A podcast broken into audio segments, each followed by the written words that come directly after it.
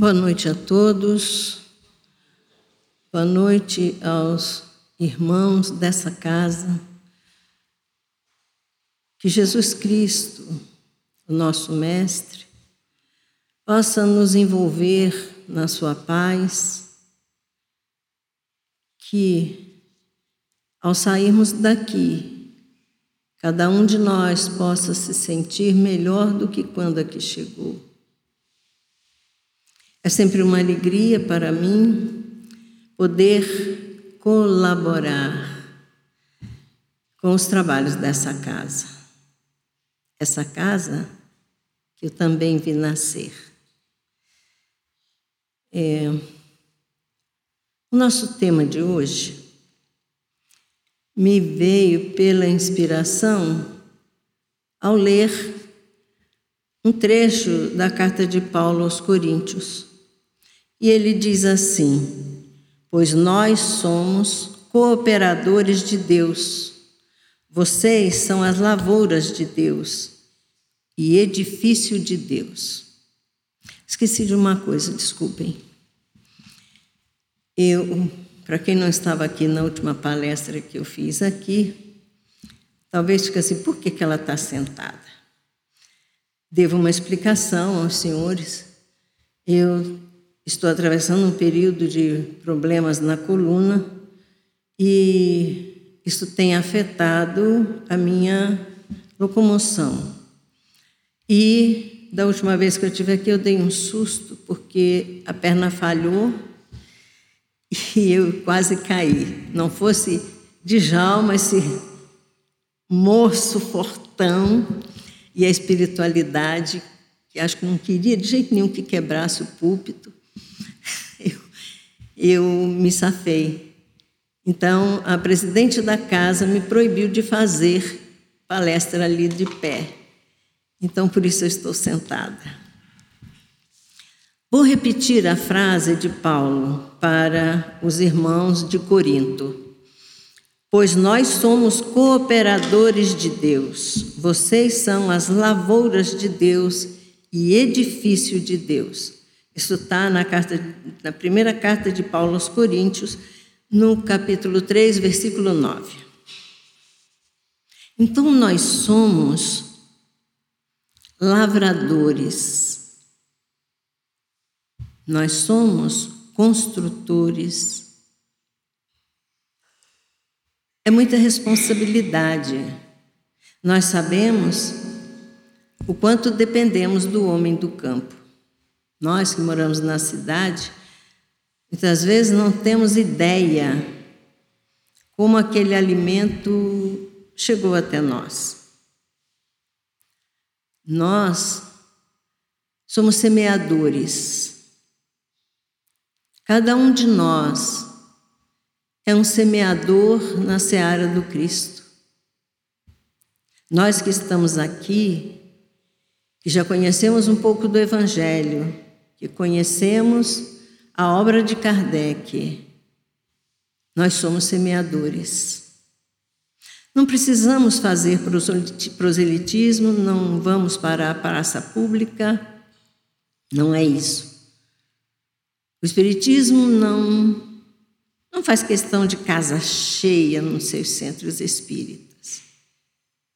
Todos que vêm são bem-vindos e aqui encontram eu diria tudo de bom. Em cada casa espírita, a pessoa tem a oportunidade de impulsionar a sua evolução. É no comportamento que o espírita vai divulgar o evangelho e a doutrina espírita, principalmente. E cada um de nós é um tijolinho na construção do mundo de regeneração que vem aí. É pouco? Não. Se numa estrutura faltar um tijolo, não vai ficar perfeito. A não ser que a arquitetura preveja isso, mas em geral as paredes são, tem janelas, mas As janelas substituem os espaços que não têm tijolos. Então, nós estamos construindo para Deus. Nós estamos auxiliando ao governador desse planeta que é Jesus. Então, não é pouca coisa. Emmanuel, no livro Renúncia, traz uma fala que diz: o mundo material é uma tenda de esforços infinitos onde fomos chamados a colaborar com o Criador no aperfeiçoamento de suas obras. Deus poderia fazer tudo, tudo, tudo, tudo, mas Ele preferiu colocar inteligência no homem para que ele pudesse colaborar na obra divina. Desse modo, cada um de nós encarnados ou desencarnados, podemos ajudar a melhorar o ambiente em que vivemos. E quando eu digo ambiente, não estou falando só de Brasília, por exemplo. Não, os nossos pensamentos podem ir nesse momento para a Líbia. E nós fazermos uma petição a Deus para que alivie as dores naquele lugar. Então, de alguma forma, estamos colaborando com o equilíbrio do planeta na medida em que pensamos positivamente. Fazemos vibrar as nossas vontades de ajudar. Nós fomos chamados e fomos chamados assim: Vinde a mim, vós que estáis fadigados. É cansaço viver. Exige de nós esforços. Mas quando Cristo nos chama, a gente vai. Ele nos fortalece e nós podemos colaborar com Ele até num leito de dor, até para aqueles que não lograram estudar, até para aqueles que não têm visão. E eu digo não apenas a visão física, mas a visão espiritual mesmo. Podemos ajudar. Uma prece elevada a Deus gera uma energia que nos circunda e que pode, como eu disse, pela força do pensamento, chegar bem longe. Eu tenho certeza que o nosso irmão que reside na França recebe vibrações daqui do Brasil constantemente. Os pais ajudam na medida em que oram pelos filhos. Qualquer um de nós que ore pelo irmão, também está beneficiando não apenas esse irmão, mas nesse momento de oração em que as nossas vibrações são positivas, nós podemos melhorar muito a nossa volta, colaborar para a psicosfera que envolve a Terra seja uma psicosfera luminosa. Então, meus irmãos, quando a gente fala em colaboração, em cooperação, a gente não precisa ir muito longe. Será que alguém aqui, ou se eu passasse a palavra para vocês, se eu tivesse aqui um pãozinho francês, um pãozinho francês, quem me responde onde ele começou? Onde ele começou? no grão, na semente. Mas ele voou e foi buscar a terra. Teve o quem? Um lavrador, não é? Bom, o lavrador joga a semente na terra. Ele fez a parte dele. E aí a natureza, as forças divinais fazem com que aquela semente, num parto maravilhoso, como diz a música de Tim Vanessa, essa semente faz brotar aquele pequeno broto e ele vai crescendo. E pode deixar crescer assim de qualquer jeito? Não. É preciso cuidar. Aliás, o cuidado exigido é antes mesmo da semente ser colocada, né? O homem prepara a terra. Pois bem, esse trigo cresce, fica viçoso, bonito, teve as pragas afastadas, viceja, e aí agora? Agora ele vai para o moinho. É fácil para os grãos? Não. Mas é em prol de algo maior, alimentar os seres humanos. Então ele enfrenta o moinho. Depois que está moído e que um dos subprodutos é a farinha, automaticamente esse pãozinho aparece? Não.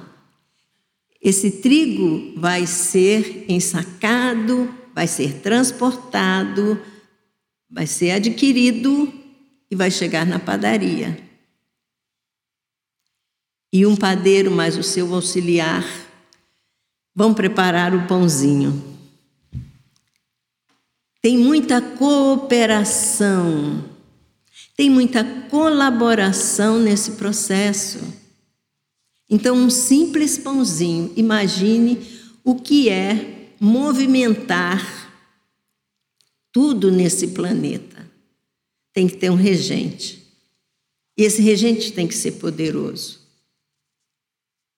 Mas esse regente maior é ninguém menos que Jesus Cristo, que é o governador que recebeu de Deus a proposta de criar um mundo novo para abrigar espíritos que precisariam se desenvolver nesse planeta. Nós passamos pelo, pela fase primitiva e aqui chegamos na fase hominal, no Homo sapiens ou no Homo technicus, técnicos.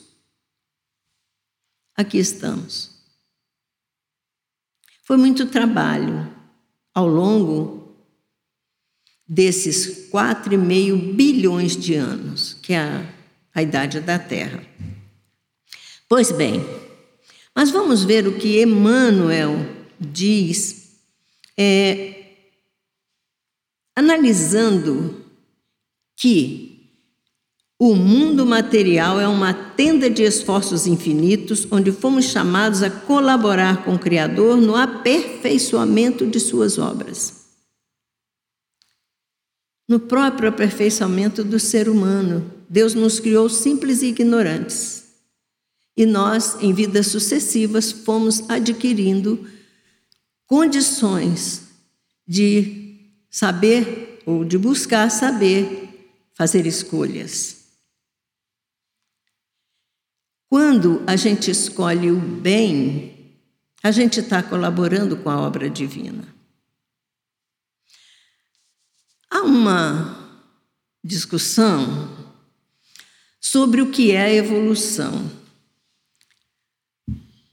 Max Planck, irlandês, cientista famosíssimo, desenvolveu num convênio, ele é da Irlanda, mas ele desenvolveu um trabalho na Universidade de Michigan e esse trabalho, nessa, ele demonstra numa tese que o que fez o homem chegar até aqui não foi a adaptabilidade. Não foi porque o homem se adaptou aos espaços. Não. Segundo ele, o homem chegou até aqui porque houve colaboração. Então, não é adaptação é colaboração. E por que, que ele diz isso? Porque ele afirma que o homem precisa do contato com outro ser. Nós somos gregários, nós somos seres sociais. Então, cada um que passa por uma experiência acumula um saber. E esse saber, ele precisa dividir. Por isso as tribos eram nômades no começo. Porque elas instintivamente precisavam buscar o contato. E se uma descobriu o fogo, a outra tribo aprendeu a fazer panelas. O outro, já um pouco mais adiante, além do fogo e da panela, ele aprendeu a separar as sementes. E aí nós fomos evoluindo, buscando informações uns com os outros, utilizando o saber adquirido por outros e fomos evoluindo. Nós precisamos de colaboração, nós precisamos de cooperação. Até Jesus precisou.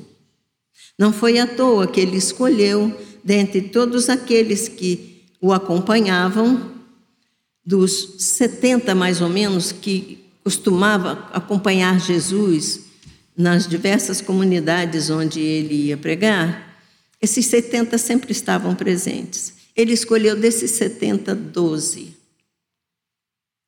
Porque ele sabia que ele não ia poder fazer tudo sozinho. E que trabalho, que trabalho maravilhoso esses 11 fizeram. Judas, infelizmente, foi vencido pela tentação, pela por não entender qual era verdadeiramente a missão de Jesus, porque ele achava que Jesus ia expulsar os romanos das terras judaicas, ia tirar o povo do cativeiro. Eles achavam que Jesus era guerreiro, que ia guerrear esse grupo dos zelotes, do qual Judas fazia parte. Pois bem, lá no Velho Testamento estava escrito que Jesus ia trair, ia ser traído. Bom, Judas tinha a ignorância e a ambição. Então, 30 moedas de prata o seduziram, e embora ele depois tenha tentado devolver, não conseguiu e foi por isso que ele se suicidou. Bem, então, se Jesus, que é Jesus, precisava de colaboradores, quanto mais nós, simples mortais, né? Todos nós precisamos cooperar uns com os outros. Mas como melhor cooperar? Bem, André Luiz Peixinho, que é um palestrante maravilhoso das Minas Gerais, ele coloca três coisas que vão facilitar ou que vão servir de base para a ação de colaborar. Ele fala primeiro, o indivíduo precisa perceber, olhar em torno. Os homens começaram a buscar Deus lá nos primórdios, por que, que eles o fizeram? Porque começaram a prestar atenção na natureza. A lua, o sol, o vento, a chuva, os processos naturais chamavam a atenção. E como eles não viam ninguém agir sobre essas coisas, fazer chover, eles buscaram uma força superior, por isso faziam é, sacrifícios, achando que esse Deus iria gostar. Então, perceber o que está à volta, perceber o mundo. Eu estou aqui e agora. não reencarnei nesse tempo, não reencarnamos nesse tempo à toa. É um momento difícil da humanidade, é um processo de transição que está ocorrendo e que causa, evidentemente, mudanças bruscas e mudanças sérias, e que algumas afetam diretamente as pessoas. Então há uma, entre aspas, uma revolução acontecendo para que a gente possa, vencendo essa etapa um mundo de expiações e provas, avançar para ter direito de que a Terra possa ser um mundo de regeneração. Então, olhar a natureza e contemplar é uma forma de adorar a Deus. Quando a gente olha para uma noite estrelada, eu acho que é impossível não pensar na força que rege o universo. Leon Tolstói diz num de seus romances uma frase muito interessante. Há quem passe pela floresta e veja apenas lenha para a fogueira. Utilitarismo. As coisas valem pelo que elas servem para mim, para o meu bem-estar, para o meu conforto, para isso, para aquilo. São vidas. Uma floresta tem vida, muitas vidas. As que estão embaixo da terra, os vermes. O que está acima, o que está no meio da floresta. Tudo é vida. E a gente precisa entender e aprender a colaborar com a natureza. Não adianta a gente dizer, não, eu não como carne vermelha, eu não como carne, eu sou vegetariano, e jogar papel na rua. Não faz sentido, é incoerência. Então, o comportamento que nós temos que ter diante da natureza é de gratidão, é de, é de encantamento. Como não se encantar com as aves? Como não se encantar com o mundo das borboletas? Vocês vão dizer, Luzia é romântica. Não, eu sou observadora e grata. Se há um sentimento que realmente domina o meu peito é a gratidão, porque Deus é bom demais. Bem, Torres Pastorino diz assim: todos conhecem Torres, Pastor, Torres Pastorino, né? Aquele do livrinho Minutos de Sabedoria. Pois é, ele escreveu uma obra em 18 volumes sobre o Evangelho, a sabedoria do Evangelho, esgotada. Quem tem uma coleção dessas, hum, tem um tesouro. Pois bem, ele diz assim: cooperação é fator essencial para a harmonia e o bem-estar de todos. Cooperar é se interessar pela pessoa do outro, é partilhar nossa energia. É partilhar nossa energia. Que energia que nós estamos partilhando? Vale a pena pensar. Sair de casa de manhã de mau humor, bater a porta ao sair e deixar aquele clima pesado. E no trânsito, e disposto ou disposta a retribuir qualquer agressão, qualquer furo que um outro motorista possa cometer. Então, nesse texto, de onde eu retirei essa fala de Torres Pastorino, a gente vai encontrar uma coisa que é fale com seu irmão olhando nos olhos. Não seja indiferente ao porteiro da repartição onde você trabalha. Não seja indiferente ao problema do outro, que muitas vezes Está passando pela cabeça dele até a ideia ou dela, até a ideia de suicídio. Olhe no semblante, perceba a tristeza, a angústia, a dor, o desânimo E seja você um elemento de vamos para cima, de otimismo, de atenção, porque às vezes é só atenção, é só ouvido, só ouvido. Tá tudo bem, meu irmão? Se quiser conversar, eu te dou 20 minutos. A gente vai para um lugar e a gente conversa. Pode salvar uma vida. Então, é fator de harmonia. Quando o motorista dirige com atenção no trânsito, ele está colaborando para a harmonia do sistema, de um sistema grande. Digamos que o indivíduo está dirigindo e não está nem aí para as leis de trânsito e vai. Sabia que ele pode prejudicar um mundo? Se ele bate no carro de um embaixador que está com uma reunião marcada com representante de outro país. Ele vai prejudicar essa reunião. Ele vai atrapalhar o trânsito, vai prejudicar um monte de gente. Então, essencial para a harmonia, o bem-estar de todos.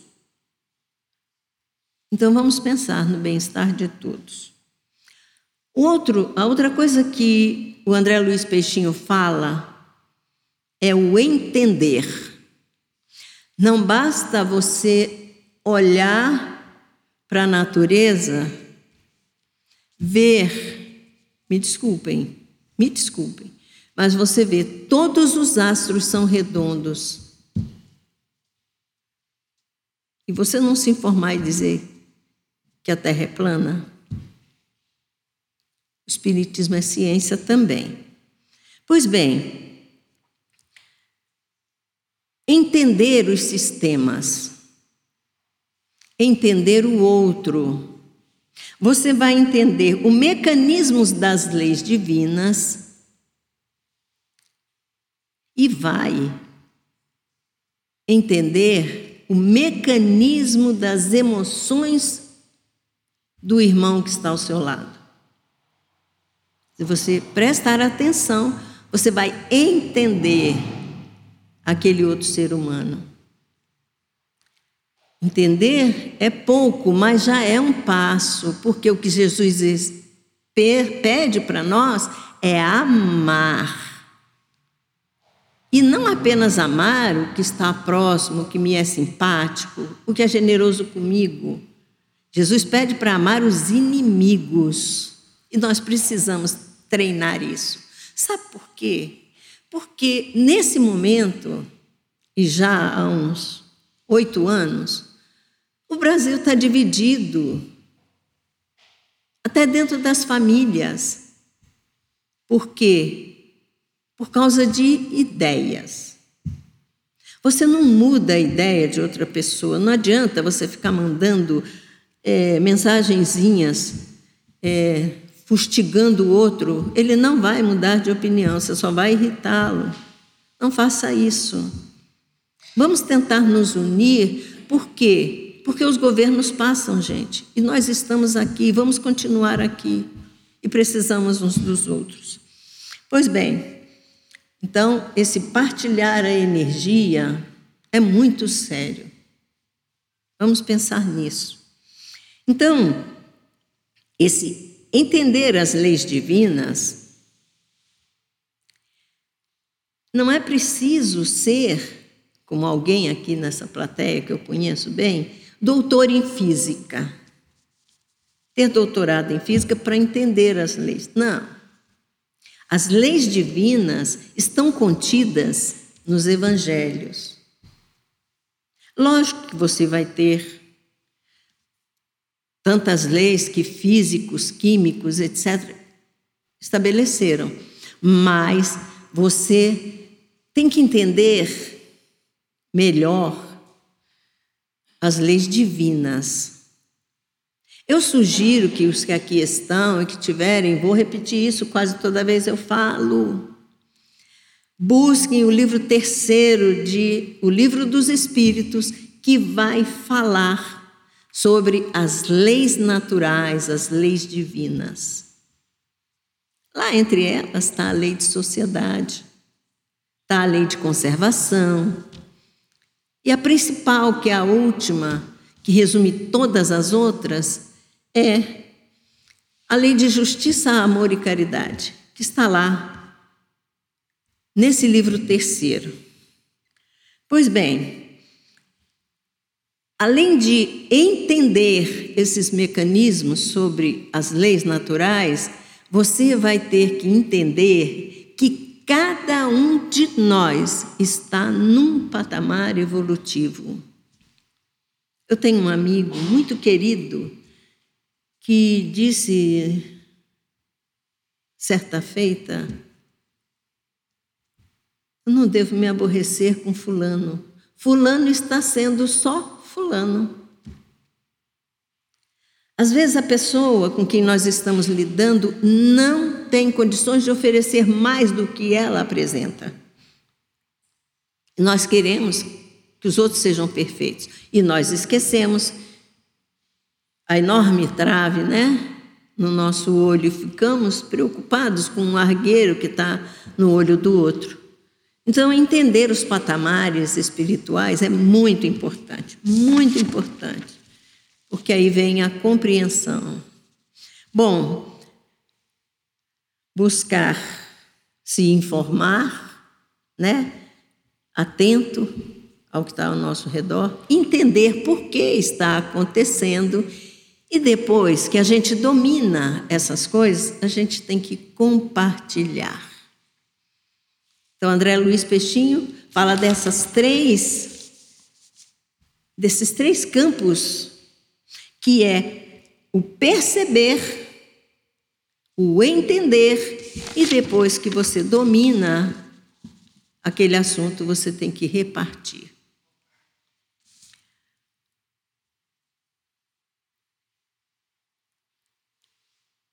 Quando você coopera, você está participando da obra divina, que está incompleta. Bernard Shaw, aquele escritor, disse certa vez: se eu tenho uma maçã e você tem uma maçã, nós podemos trocar essa maçã e cada um tem uma maçã. Mas se você tem uma ideia e eu tenho uma ideia, e nós trocamos ideias, você passa a ter duas ideias e eu passo a ter duas ideias. Isso é interessante, muito interessante, porque foi isso que nos fez caminhar 40 milhões de anos. Trocando informações, buscando em cima do que já tem, aperfeiçoar e aperfeiçoar e aperfeiçoar. Basta olhar um carro antigo e um carro moderno, né? Você pode ter um Fusca, mas com um motor todo incrementado, pode até ser elétrico, um painel cheio de possibilidades. É só um Fusca. Mas ele sofreu uma transformação, como nós. Eu não sou como eu era há 40 anos atrás mas eu sou a mesma. Interiormente, eu sou a mesma Luzia, o nome que eu recebi, a personalidade que eu sou nessa encarnação. Melhorada? Sim, principalmente depois que eu vim para o Espiritismo. Eu não tenho modéstia. Eu melhorei bastante. Eu tenho muito para melhorar, claro, mas é muito mesmo. Mas já dei alguns passos. E eu tenho certeza que vocês, quando se olham no espelho, não fica procurando cravo, espinha, é, se o cabelo está rareando mais, se a ruga está aparecendo, não. Olha e enxerga aquilo que é essencial, ou seja, a sua essência. E pense, como eu era 30 anos atrás, como eu sou hoje.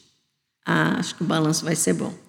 Bem, Emmanuel diz assim: estudar e servir são rotas inevitáveis na obra de elevação. Isso está no livro O Consolador. Estudar e servir. Quanto mais eu estudo, melhor eu posso servir. Porque eu adquiro informações que podem favorecer a mim e ao próximo. Pense no trabalho de um professor. E um professor que se atualize sempre. Um professor que pode ter 45 alunos numa sala de aula.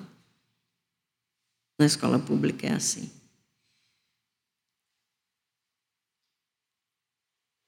Oito meses, nove meses, com esses alunos. São quatrocentas e poucas vidas que esse professor pode ajudar a mudar para melhor. Pense no médico que pode salvar vidas, pode fazer uma cirurgia que vai prolongar e dar qualidade de vida a alguém. Mas pense também na enfermeira, na assistente, pense na faxineira, no pessoal da limpeza que deixa o centro cirúrgico maravilhoso para poder ocorrer a cirurgia. Então, cada um de nós contribui e deve contribuir com amor. Paulo fala isso, o apóstolo Paulo diz que é para servir com amor, com alegria. Pois bem, Paulo Freire diz assim sobre a educação: Educar é impregnar de sentido cada momento da vida, cada ato cotidiano. Educar é ajudar o indivíduo a enxergar o que está em volta. Ele pode auxiliar a pessoa a criar. E é para isso que a educação existe. Não é só empilhar conhecimentos, não. É dar senso crítico, é dar oportunidade de criatividade. Isso pode mudar o mundo. Ainda André Luiz Peixinho, numa outra participação, num congresso, desculpem, eu não guardei o nome do congresso, o título, local. Mas ele fala que nós nascemos para ter sucesso. Essa encarnação é importantíssima e nós deveremos lutar para chegar ao final da nossa vida com um saldo positivo em matéria de passos dados, degraus subidos, galgados. E ele diz que a providência divina cuida disso. Tudo é muito planejado, extremamente planejado, para que a gente tenha condições de vencer tribulações, provas, expiações. Então ele coloca cinco elementos que vão nos ajudar. Além desse planejamento prévio, né? Uma equipe prepara a nossa vinda uma equipe. E dessa equipe, um é selecionado para ser o anjo guardião, para ser o anjo da guarda, para ser o, o espírito que vai zelar por nós, que vai intuir, que vai evitar o tombo. Esses cinco, esses cinco elementos para o sucesso reencarnatório são: primeiro, a família. Cada um de nós está na família exata, perfeita para nós. Ah, eu tive um pai violento. Você precisava aprender disciplina, você precisava aprender a obedecer, você precisava aprender a curvar a cerviz. Ah, eu tive uma mãe leviana. Um exemplo negativo que você não pode seguir. Ah, eu tive um tio marginalizado. E daí?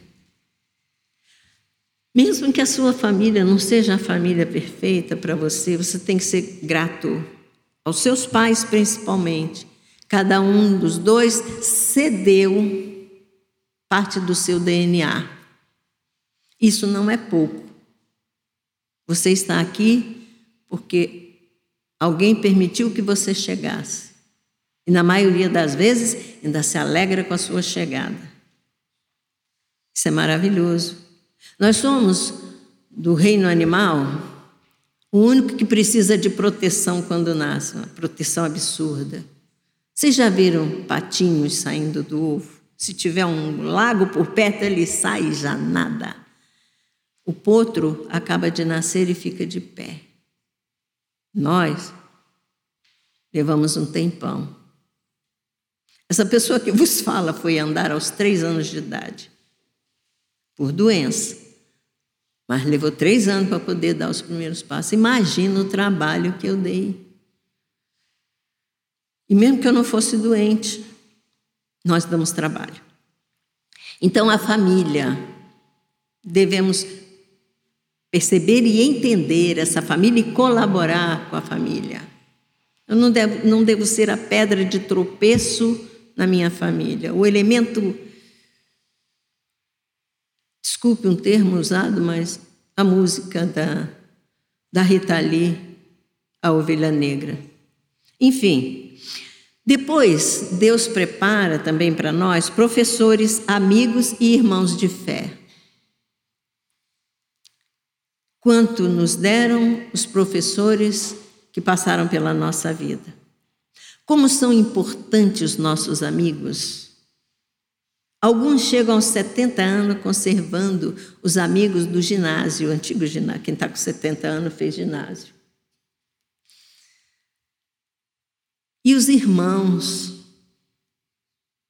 Você, se está num grupo religioso, você adoece, você tem irmãos que oram por você. Você tem irmãos que se dispõem a estudar um pouco mais para poder ter a cara de pau de vir falar com vocês, no meu caso. Então, a casa espírita nos proporciona isso. A religião é um, uma força enorme na vida das pessoas.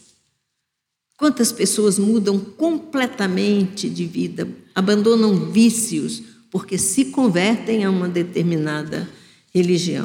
Quanta gente passa um tipo de privação, se priva de alguma coisa para pagar uma promessa feita a um santo, feita a Jesus, feita a Maria Santíssima.